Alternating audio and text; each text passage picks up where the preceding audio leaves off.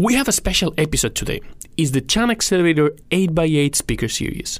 Twice a year, we invite eight speakers to share key lessons for startups in eight minutes or less.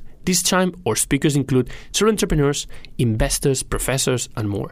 They are some of the most accomplished and thoughtful members of the China startup ecosystem, so we're thrilled to bring you their insights. This week, the theme is entrepreneurship lessons. We have three talks from successful founders who have experience building companies from the ground up. First is T.R. Harrington. TR is the program director at MOX, the mobile only accelerator, but previously he was the founder and CEO of Darwin Marketing, which was successfully acquired in 2016. He's taking us back to his early startup days when he was, quote, fighting every day to survive as a founder. Drawing on that experience, he's giving us eight startup lessons in eight minutes. Next is Sarah Keenlyside founder and CEO of Bespoke Travel Company. Through building her own travel company, Sarah has realized that learning how to hire well is the most important skill that you can learn as a startup. Her talk is full of actionable tips for improving your hiring.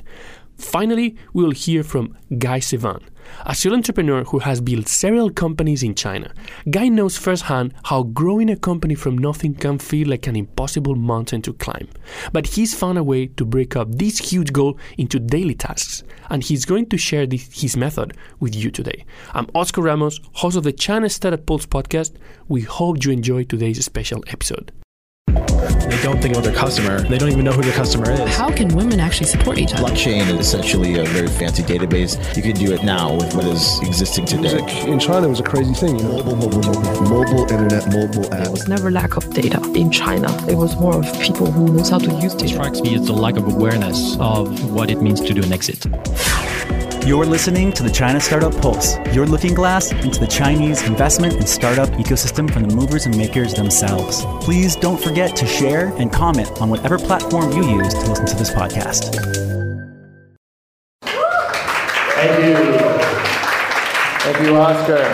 I'm going to start up and talk a little bit of my startup lessons learned. So, I was a founder in Shanghai. I started a data company that did marketing.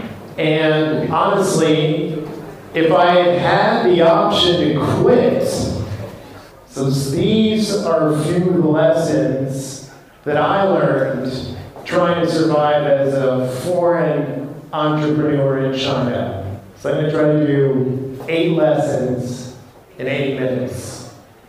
I hope you're with me. First of all, fallacy of the sacred business idea. How many people in here have had a startup business idea? And I expect to see a lot of hands. Come on. Come on. I know there's more than that. Come on. All right. And how many of those hands, keep them up. Come on. uh, keep the hands up. We're not done yet. This is a participation speech. It's not just a one way. How many of the people had a startup idea executed that idea? All right. Well, actually, most of the people who raised their hands actually executed the idea. That means the people who didn't raise their hands are lying because I'm sure you had a startup idea and you may not have followed through.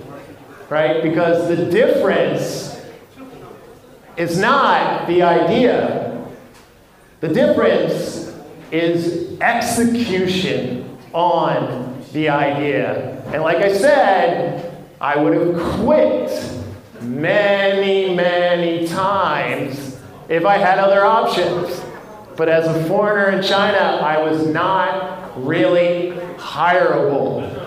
I didn't speak good enough Mandarin, I wasn't good enough at technology, and so I became an entrepreneur out of necessity. And I found a way to survive one more day, right? I found a way to execute. Now, how many of you, when you're starting out, go, I have no money to market?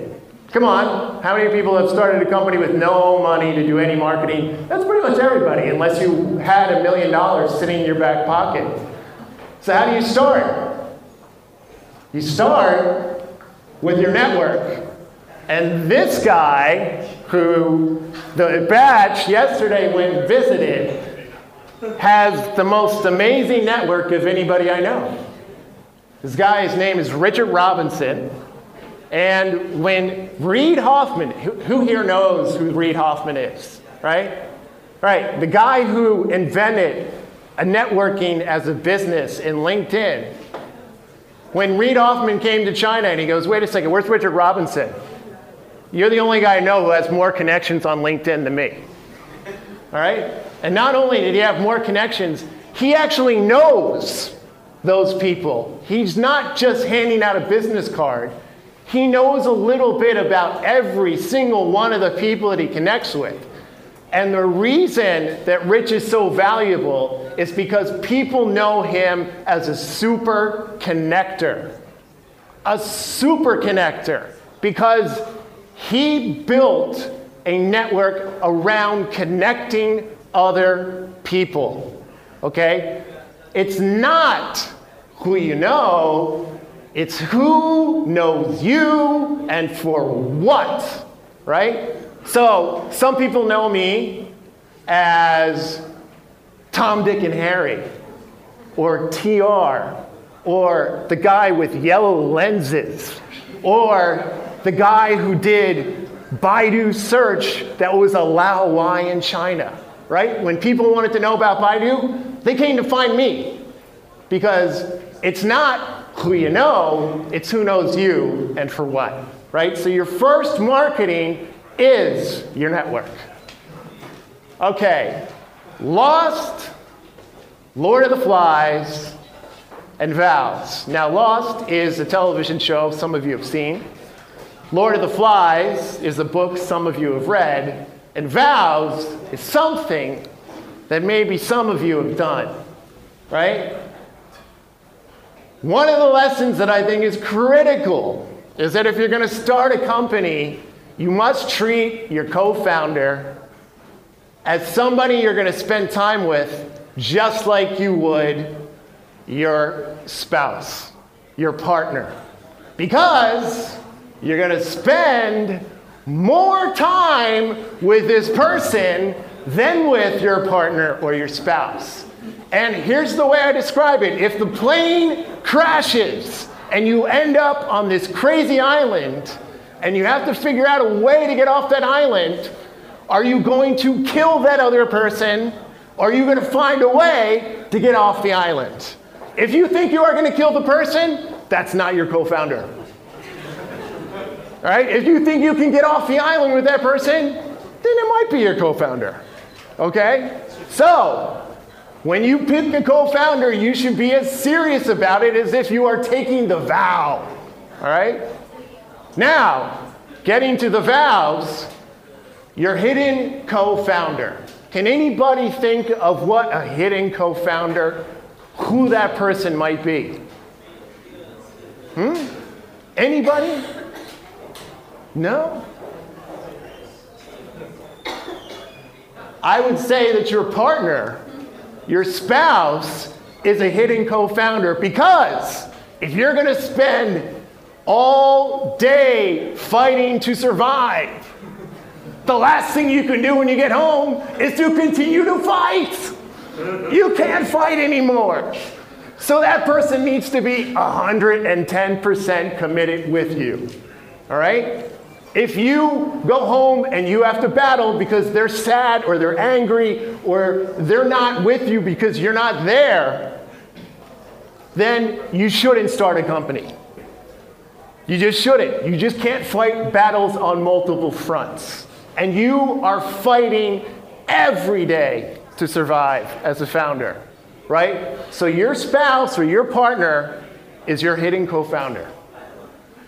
Now, a lot of you have probably heard this lesson before failure way to success. Instagram did not start off as this photo sharing app, right? So many businesses, as Oscar said, they've all pivoted from where they started before they became successful. So it's not where you start. And it's not whether or not you succeed or fail out of the gate. It's how you fail that determines your success. If you find a process to fail fast, and at a small scale, then you might be okay. Right? Where you get in trouble is when you fail on a big scale, right? Because then you're done. So, how you fail determines your success. Oh, this one was a really, really tough lesson for me, okay? We had a profitable business, yeah! But we had clients who didn't pay us for up to 18 months. Oh, right? Most startups fail because of cash flow, lack of cash. And I struggled with my co founder to explain the difference. The spreadsheet does not mean shit. It doesn't mean shit if you don't have cash in the bank, okay? So I'd rather be Groupon, who's collecting all the cash up front and losing money, than to be profitable with no cash in the bank. Okay? Cash is more important than profit. All right, getting to the end here. Frankie G, Frank Genovese. He was an entrepreneur who came to my business school. Um, he'd been successful multiple times over, and he was very generous, and he came back and taught a class. And what he taught me was that if you were going to be an entrepreneur, you needed to have two of the three legs of the table, of the stool, right? So I was good at marketing when I went to business school, but I was not, and I said this already, a tech guy or an operations guy, and I wasn't a finance guy. But I made sure when I left, I understood the finance part because if I didn't, profits don't equal cash. I learned that part, and that saved my ass. All right, so my advice to you find a way to learn a second one. Most of you are good at one thing. Find that second one so you can keep your startup alive. And last but not least, my ultimate master from the time that I was six years old was this man right here, Yoda. Do or do not. There is no try, right? I had no choice. I put myself in a position where the only way was to find a way to the next day. And that man right there, he inspired me find another way. Thank you. Hi everyone. Um, okay, so I'm Sarah from Bespoke Travel Company. For those of you who don't uh, already know what my company does, uh, we offer creative, we organise creative, customised touring to everyone from uh, American families coming to China for a vacation of a lifetime to uh, executives from Apple trying to understand China better. Um, but I want to take you back to 2011 when uh, I had just started this company and I was very stressed out because I had just lost the third member of staff in less than two years. And I had my head in my hands and I was like, this is the worst, I can't do this all again, it's exhausting. Um, and at that point, I realized that the problem was actually me, not them. So, um, fast forward to now, 2019, uh, and I have an amazing team. We're 10 full time staff. We've got about 60 freelance staff that we work with on a, on a regular basis, and uh, they're all amazing, and I'm super proud of them. So, how did I get from there to here? Uh, well, the answer is uh, by making a lot of mistakes. So, tonight, uh, my goal is to uh, first convince you that hiring, learning how to hire well, is the most important skill that you can learn as a startup, and you should learn it sooner rather than later. And secondly, to give you eight hopefully practical tips that you can use immediately to make sure that you do this better quicker.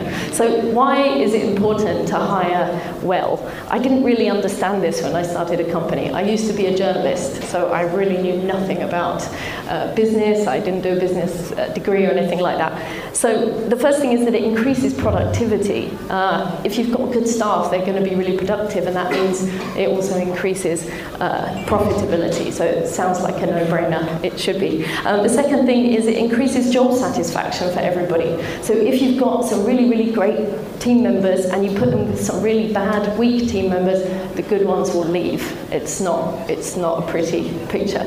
Uh, it improves your company reputation because your team are out in the world representing you. So if they're doing a good job, then you can you know, be safe in the knowledge that your team is representing you well. But most importantly, um, a really good team, if you hire really well, they require minimum management. It means you can go on holiday for two weeks or a month. It means um, that you can focus on the most important things, um, and, and that's not managing them. So here is the first of my quick fire tips for you. I'm going to rush through these, so if I speak too quickly and you want to come back to me at the end, please, please do. Uh, so the first one is don't hire in desperation. It's the easiest thing to do when somebody has left your team and you have to fill the position and there's loads of work and you're having to pick up the slack.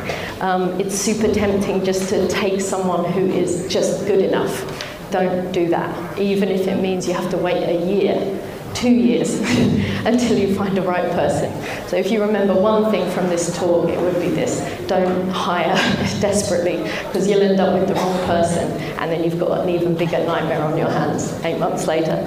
Uh, the second one is use the top grading technique. So I don't know if any of you have heard of this. It's quite a complicated technique, but one thing that I took from it is that you uh, you define what skills you need your new employee to have and you hire based on those skills. So if I need somebody who's really good at dealing with government bureaucracy in China, I don't need them to be creative. I don't even need them to be particularly good in social situations, right? So people can't be good at everything. Make sure you know exactly what you're hiring for before and make sure the questions you ask in interviews are geared towards that. Uh, the third one is create a barrier to entry right at the beginning. So don't just ask for CVs, don't just collect CVs.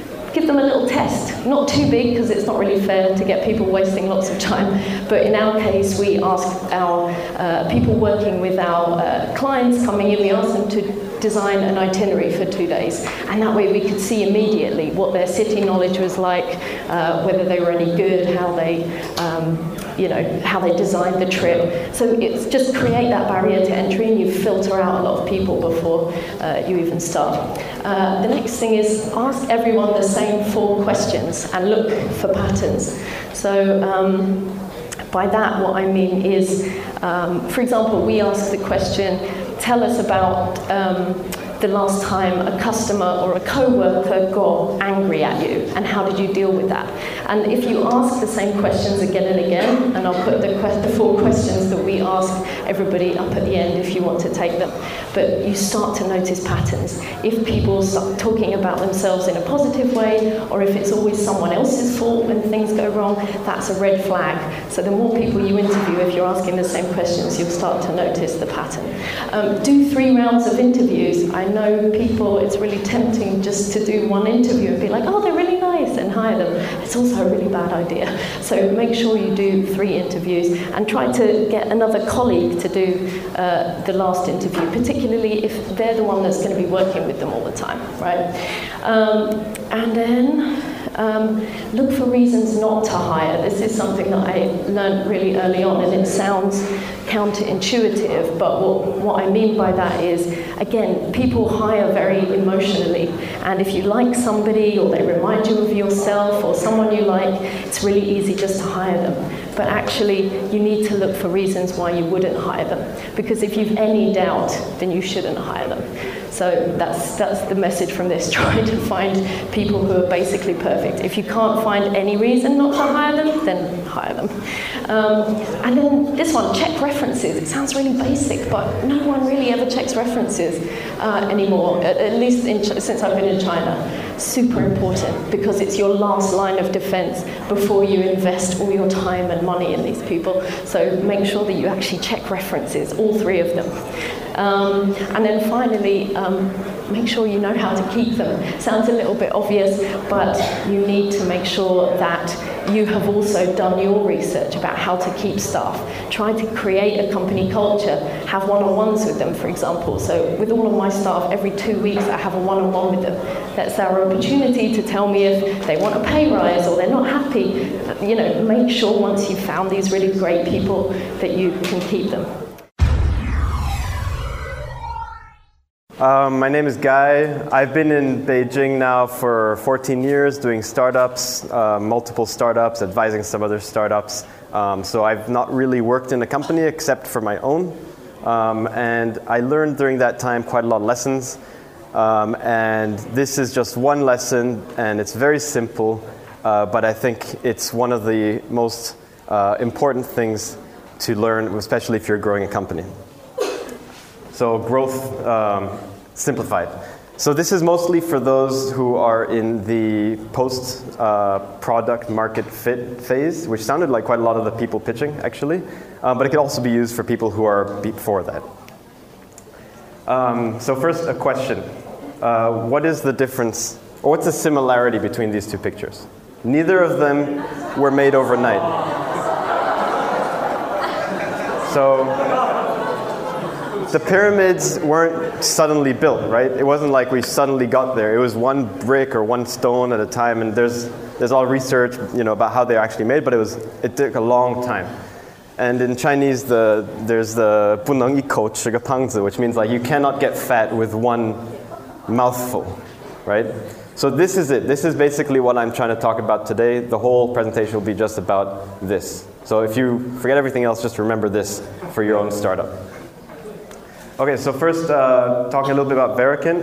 So I'm going to talk about two companies that I've been quite involved with. Vericant is a company based in Beijing. We work with US universities and high schools to interview their Chinese applicants from, from all over mainland China um, for admissions purposes. So we'll interview them, we'll send a video over, and the schools will use that as part of the admissions process. Um, so in, in the beginning, we had a handful of schools that were interested, and after, after less than a year, we had a, handful of them that were using our service. And then now we have, we're required or used by over 220 top US institutions. This is like top ranked universities and high schools. Um, we're a monopoly in our main market, and it's required part by, if you're applying to the US for boarding school, you apply from China, it's a required part. so this is one company. Another company is JobScan. If any of you know James Hu from Wadacho, he was here based in Beijing before. Um, when he went back to the US, he started this company. Uh, basically, when you apply to a job, you send a resume in, there's an automatic, uh, these days a lot of applicant tracking systems have an automatic resume scanner. They scan your resume, and if there's not a full match, it'll just reject it, and you'll never get an interview. So what he created is just a very simple tool. He didn't know how to code. He coded himself, which lets you copy paste the resume into one box, copy paste the job description you're applying to into another box, and then it'll match the keywords and tell you which ones you're missing. So sometimes it would say, I mean, the, the applicant tracking systems were not very smart, so it'd be software developer, and the, the other one would be software engineer, and that would not be a match. So his software would tell you that. Very simple, very smart. Um, in the beginning, he hacked together the website using PHP, which, well, he didn't know how to code. He just taught himself, got a few customers. And then now, they're the top recognized site for resume optimization in the world um, for this kind of optimization. They're first in many SEO searches. Their income is in the millions, and VCs are chasing them. So these two, what happened between now, I mean, then and now, for those two examples? It's very simple. Same message again took time, focus and repetition.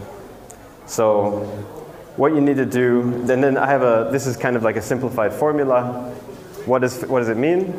It means identify what you want to grow, which is not easy. This could take maybe hours or weeks of conversations with you and your co-founders or your advisors, figure out what is it the real key thing you want to grow. Um, and I'll give some examples in a moment. Um, choose small daily, weekly, and monthly goals, divide them into those, and then make sure. The third thing is then hit those goals. That's it. And if you don't hit the goal, just catch up the following week.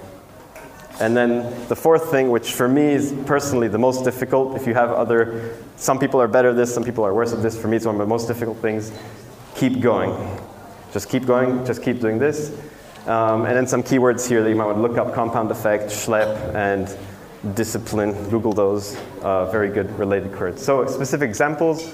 For Vericant, the main growth area was school partners. We identified if the schools in the US were to say that they required the Vericant interview, then the students would have to do it. So that was the thing that we had to take. And what were the things we had to do? Five school, contact five schools a week, which means that in a year we will have talked to um, 52 times 5, 150 something schools. um, one monthly newsletter, 30 uh, new schools a year, and then we also, one more thing, uh, back to the compound effect, we made sure we got exclusive agreements with as many as we can. So we're always like, we're working and working, but we're building, right? The pyramids you build one at a time, build on top of it. Don't, don't do something new each time. For JobScan, we also identified the main key areas were SEO and online buzz and reputation. So all the people come to this place for optimization. And what we did, post on five forum threads a week, a day. What does that mean? Five a day, that means nearly a thousand, over 1,800 a week. That means you have links in many forum threads pointing to your website.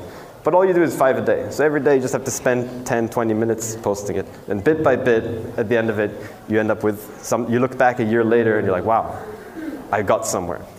Um, email seven bloggers a week and post three new useful blog articles a week. Identify what you want to grow, choose small daily goals, and hit those goals and keep going. And that's basically how these happen. so that's it. Thank you very much. Are you listening to this episode on Himalaya? Whether you are a podcaster or a fan, Himalaya is designed with you in mind and has a ton of cool features like curated, shareable playlists and collections made just for you, along with personalized recommendations to help with content discovery. It's definitely my favorite listening app, and I'm sure it'd be yours too. Download Himalaya app right now and be sure to follow my show once you're there. I just want to take a minute to thank our sponsors. China Accelerator is the number one accelerator in Asia. Not only were they the first accelerator in China, but they were the first accelerator in all of Asia. They help companies expand and grow into the China market, and Chinese companies grow into the global market. They're also the only accelerator in Asia to have a unicorn come out of it. To find out more, go to www.chinaaccelerator.com. And thank you to People's Squared, the original and first co working space in China. Based here in Shanghai, it is the ideal place for movers and shakers, teams big and small, to find a place where the entrepreneurial spirit and culture lives to call home. You can find out more by going to people squared.com.